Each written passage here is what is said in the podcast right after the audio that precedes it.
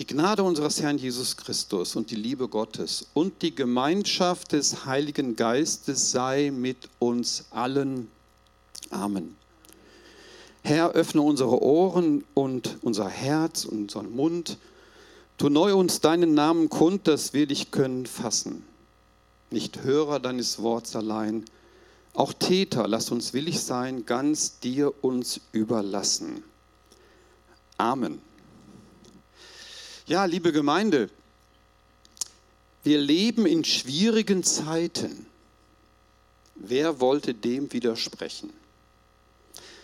Da sind jede Menge Kriege und nicht nur der in der Ukraine. Da sind Klimakatastrophen.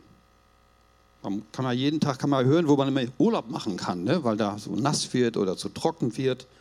Also fahrt noch dieses Jahr überall hin, wo ihr hinfahren wollt. Nächstes Jahr kann es schon gar nicht mehr möglich sein. Hungersnöte und vieles andere, was menschenunwürdig und menschenfeindlich ist. Das Böse triumphiert in aller nur denkbarer und undenkbarer Gestalt. Die einen sagen, es ist fünf nach zwölf. Für andere ist bereits alles zu spät, andere haben einfach keine Zeit und die große Politik spricht sogar von einer Zeitenwende. Und was bedeutet das ganz praktisch? Umkehr, Neubeginn, Reset, alles von Anfang. Vor wenigen Wochen war ja in Nürnberg der Evangelische Kirchentag. Das haben vielleicht einige mitbekommen. Und da gibt es immer so eine Losung. Diese Losung war in diesem Jahr, hieß da auf den Vordrucken, jetzt ist die Zeit. Aber von welcher Zeit ist da überhaupt die Rede? Und wer bestimmt sie und legt sie letztlich fest? Diese vier Worte, jetzt ist die Zeit, stammen aus der Bibel. Der Anfang von Markus 1, Vers 15. Und dort heißt es, jetzt liest man so unterschiedliche Übersetzungen, erfüllt ist die Zeit und nahegekommen die, die Herrschaft Gottes. Kehrt um und glaubt an das Evangelium. Oder in einer anderen Übersetzung, die Zeit ist gekommen, das Reich Gottes ist nah. Seid bereit und glaubt an die gute Botschaft. Noch eine andere, der Augenblick ist gekommen, die Zeit erfüllt, die Gottesherrschaft ist nahe gekommen. Kehrt zum Leben um und vertraut dem Evangelium. Oder aus der Volksbibel, es geht los, Leute. Es hat eine neue Zeit begonnen. Eine Zeit, in der Gott das Sagen hat. Hört auf, Dinge zu tun, die Gott nicht will. Setzt euer Vertrauen auf die neue gute Nachricht. Und der alte Martin Luther hat das so übersetzt, die Zeit ist erfüllt, das Reich Gottes ist nah herbeigekommen. Tut Buße und glaubt an das Evangelium. Ich habe mir überlegt, ein kleiner Ausflug in die damalige Zeit könnte hilfreich sein. Und zwar geht es mir jetzt um den Begriff Evangelium. Den kennen wir ja alle. Aber man muss sich vorstellen, zur Zeit Jesu war das überhaupt kein frommer Begriff. Überhaupt nicht. Sondern eine lebendige und wichtige Botschaft. Zum Beispiel eine Siegesmeldung aus dem Kaiserhaus war ein Evangelium. Oder die Verkündigung der Geburt eines Kaiserkindes. Oder, für die Leute noch interessanter, die Senkung der Getreidepreise in Rom. Frohe Nachricht. Oder sonst eine, irgendeine Proklamation. Man kann sagen, der Kaiser in Rom war eigentlich für die damalige Zeit der geborene Evangelist. Wir merken natürlich, hat mit uns nicht so viel zu tun erstmal. Aber auch bei Markus an dieser Stelle, es sind wirklich sogenannte Breaking News, kennen wir vielleicht. Ne? Im Fernsehen plötzlich läuft da irgendeine wichtige, ganz dramatische Nachricht.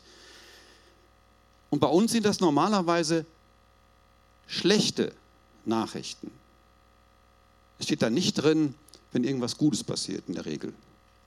Vielleicht demnächst, wenn die Frauen die Fußball-Weltmeisterschaft gewonnen, vielleicht wird dann, weiß ich nicht. Bei Markus ist es auf jeden Fall eine konkurrenzlos gute Nachricht, eine Frohbotschaft, eine Eilbotschaft. Ich weiß nicht, wenn einer, von euch gehört hat von der Schlacht von Marathon. Hört man sowas noch in der Schule? Weiß ich gar nicht. Schlacht von Marathon.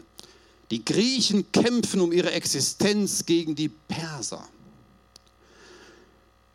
Ungefähr 40 Kilometer von Marathon entfernt liegt die Stadt Athen. Und dort warten die Leute auf die Nachricht. Haben wir gesiegt oder haben wir verloren? Beides natürlich ganz entscheidend. Und dann macht sich der Bote auf den Weg und läuft dann diese Marathonstrecke. Machen heute immer noch ein paar Leute. Ne? Und erreicht die Stadt, kommt mit letzter Kraft vor der Stadtmauer an und sagt nur ein einziges Wort. Er ruft mit letzter Kraft, danach soll er gestorben sein, so sagt die Legende. Er ruft aus, Evangelion. Evangelium. Gute Nachricht. Also, die Griechen haben gewonnen. Markus fasst die Botschaft Jesu interessanterweise am Anfang seines Evangeliums ganz kurz zusammen. Jesus wird als Messias und Sohn Gottes vorgestellt. Es geht um die erfüllte, also mit Heil und Rettung erfüllte Zeitenwende. Es geht um das ganz nahe gekommene Reich Gottes. Und es geht um die Ermöglichung und Aktualität von Buße und Glauben, also der Möglichkeit und Notwendigkeit zur Abkehr und zur Umkehr. Wie gesagt, im alten Rom gab es immer schon viele Evangelien. Und die Menschen warteten genauso wie wir heute auf die guten Nachrichten, auf die frohen Botschaften. Und manche Zeitungen haben dazu sogar eine eigene Spalte. Habt ihr mal gesehen, öffentlicher unten rechts, ja, steht immer gute Nachricht, so, so ähnlich, ja. Freuen wir uns drüber. Das Neue Testament antwortet mit dem Evangelium, das ist nun ganz interessant, dieses Wort Evangelium kommt im ganzen Neuen Testament nur immer nur in der Einzahl vor. Es gibt nämlich nicht mehrere oder viele frohe Botschaften, es gibt nur eine frohe Botschaft. Und mit dem Evangelium fängt etwas an, was noch nie da gewesen ist. Und diese Botschaft geht eigentlich uns alle an und will unser Leben bewegen, verändern, vertiefen ja sogar erneuern. Der Text besteht, wenn man es genau anschaut, aus einer Ansage und zwei Befehlen. Da steht einmal das Wort Zeit und das ist die, der sogenannte Kairos, also nicht, was wir so unter Chronos kennen, Chronologie und sowas, sondern Kairos, also die besondere, von Gott festgesetzte und bestimmte Zeit. Und wichtig dabei ist, es heißt nicht, die Zeit wurde erfüllt, sondern die Zeit ist erfüllt. Kleiner Unterschied, die Deutschlehrer unter, unter euch wissen das besser. Der Psalmbeter kann da früh, ja, also es geht nicht darum, also nicht selbst, sondern ihr Maß wurde von Gott bestimmt. Und immer schon galt, das kennen wir aus dem Alten Testament, alles hat seine Zeit. Kann man mal nachlesen beim Prediger. Äh, was da alles so aufgelistet wird und wir merken, da steht eigentlich fast alles drin, was unseren Alltag so ausmacht. Alles hat seine Zeit. Und der Psalmleter bekennt, meine Zeit steht in deinen Händen. Also nicht in deinen Händen, sondern in Gottes Händen. Das Alte Testament erzählt, wie Gott mit seinem Volk durch die Zeit gegangen ist. Aber wir wissen auch, wie die Menschen damit umgegangen sind. Aber jetzt schreibt Gott neu Geschichte, aber endgültig und ein für alle Mal.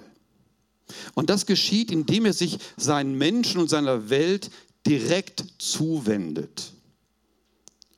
Da gibt es ein altes Weihnachtslied, das heißt so viel wie, seht, die gute Zeit ist nah. Gott kommt auf die Erde, kommt und ist für alle da. Kommt, dass Friede werde.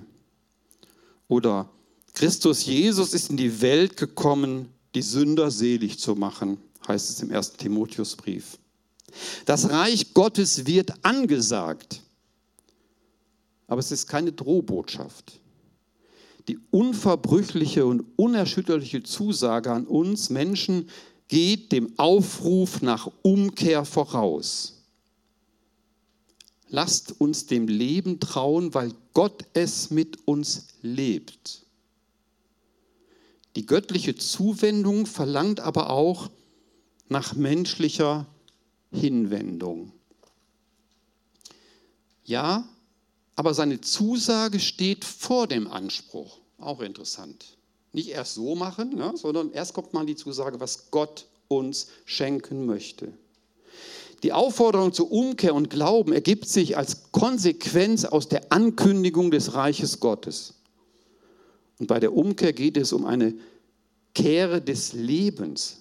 Nicht um irgendwie mal gerade mal so machen oder so. Nein, Kehre des Lebens, die den Lebensweg radikal umwenden will und sich im praktischen Leben auswirken muss. Aber die Frage ist natürlich, sind wir überhaupt bereit zur Zeitenwende? Ja, Jesus ist gekommen zum Heil der ganzen Welt. Wir haben ja gerade so wunderbar gesungen, ja? Aber singen ist ja noch nicht der praktische Einsatz. Ne? Man kann viel singen, aber lassen wir uns, lassen wir diesen Jesus auch in unser Leben hinein. Ja, seine Zusagen nehmen wir gern für uns in Anspruch. Aber wir verweigern oder tun uns vielleicht schwer mit unserer Hinwendung. Es stimmt, Gott liebt diese Welt. Auch mich und dich und uns alle. Aber wie steht es um meine Gottesliebe? Das Reich Gottes, so hat sein Theologe mal gesagt, ist die den Wettlauf abbrechende, den Weltbestand total verändernde und erneuernde Macht und das Gebiet göttlichen Wirkens. Die Aufrichtung einer neuen Welt, eines neuen Lebens und Zusammenlebens. Also noch einmal, in der frohen Botschaft geht es um eine wirkliche Zeitenwende, um Umkehr vom Alten zum Neuen. Sie ist das dem Gesamten der Botschaft Jesu zu entnehmen. Und das Evangelium zielt, ja, es zielt auf die Annahme des Evangeliums.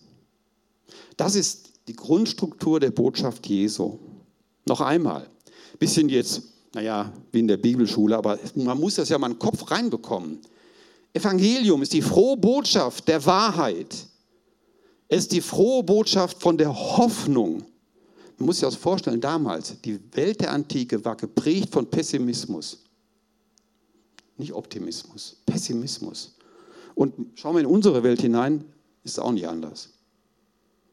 Frohe Botschaft von der Hoffnung, die frohe Botschaft des Friedens, die frohe Botschaft der Verheißung, die frohe Botschaft von unserer Seligkeit.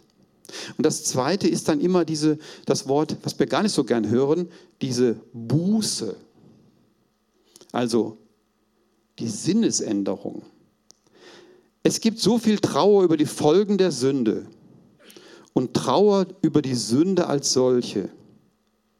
Echte Buße aber heißt, dass wir nur nicht die Konsequenzen unserer Sünden bedauern, Achtung, sondern dass uns die Sünde selbst verhasst ist. Merkt man den Unterschied? Buße heißt, die Sünde um ihrer Sündigkeit willen hassen, statt zu lieben. Da könnte man jetzt lang rüber predigen. Wollen wir aber jetzt nicht, aber mal mitnehmen als Gedanken. Und dann der Glauben. Jesus beim Wort nehmen. Glauben, dass Gott der Gott ist, von dem uns Jesus erzählt hat. Glauben, dass Gott die Welt so lieb hat, dass er jedes Opfer bringen wird, um uns zu sich zurückzuführen. Ja, liebe Gemeinde, jetzt ist die Zeit. Diese Botschaft ist seit Jesu Kommen in unsere Welt unverändert aktuell. Und wer diese Botschaft hört und ihr glaubt, der erfährt Heil und Retten und Rettung. Ja, warten heute Menschen auf Evangelien, auf gute und frohe Nachrichten? Eigentlich schon, oder? Irgendwie erwartet jeder von uns. Na, vielleicht auch seine eigene frohe Botschaft. So eine, die man sich so wünscht. Ne? Ach, hoffentlich kriege ich endlich die Zusage, dass ich den den Beruf machen kann. Oder hoffentlich klappt das jetzt, dass ich endlich meine Wärmepumpe bekomme. Oder was weiß ich jetzt, ja? Wir warten auf frohe und gute Botschaften. Ich denke, jeder von uns. Aber es könnte natürlich auch sein, dass sie längst schon abgeschaltet haben. Denn machen wir uns nichts vor. Welche Bedeutung hat für uns die tägliche oder auch vielleicht nur sonntägliche Nachricht aus dem Wort Gottes? Sind wir da am Ball? Beschäftigen wir uns mit dem Wort der Bibel? Nicht nur so als Sonntagsjob, ist ja ganz nett, so, hier brauchen wir gar nichts zu machen, man hört sich das an, wunderbar, aber wie sieht es aus? Wie gehe ich selber damit um? Denn es ist einfach nötig. Wo sonst soll ich denn lernen, begreifen, erfahren, was richtig und wichtig für mein Leben ist? Aber Gott schenkt uns seine frohe Botschaft. Das ganze, die ganze Bibel ist voller guter Nachrichten, wo es da um konkrete Ausrichtung geht. Also die spannende Frage auch heute hier mitten hinein in diese sage ich das mal ganz böse, in diese so wunderbar fromme Gemeinde. Ihr versteht das jetzt richtig. Fromm ist kein Schimpfwort. Ein Ehrenwort ist das. Aber die Frage ist trotzdem, sind wir bereit zur wirklichen Umkehr? Zur Neuausrichtung in unserem Leben und damit zu dieser von Gott selbst angekündigten Zeitenwende? Und ich behaupte einfach, ja, es ist jetzt die Zeit. Also sollten wir diese Gelegenheit auch beim Schopfe fassen. Ja, jetzt wiederhole ich nochmal den Lieblings, Lieblingsübersetzung, weil ich die einfach gut finde. Vielleicht ahnen Sie schon, was jetzt kommt. Es geht los, Leute. Es hat eine neue Zeit begonnen. Eine Zeit, in der Gott das Sagen hat. Hört auf, Dinge zu tun, die Gott nicht will. Setzt euer Vertrauen auf die neue gute Nachricht. Ja, jetzt ist die Zeit zum Hoffen und zum Machen. Soweit die Losung des Kirchentages. Das ist vorbei. Aber diese Losung könnte und sollte auch unsere Losung werden und bleiben. Und der Friede Gottes, der höher ist als alle unsere Vernunft, der bewahre unsere Herzen und Sinne in Christus Jesus, unseren Herrn. Amen.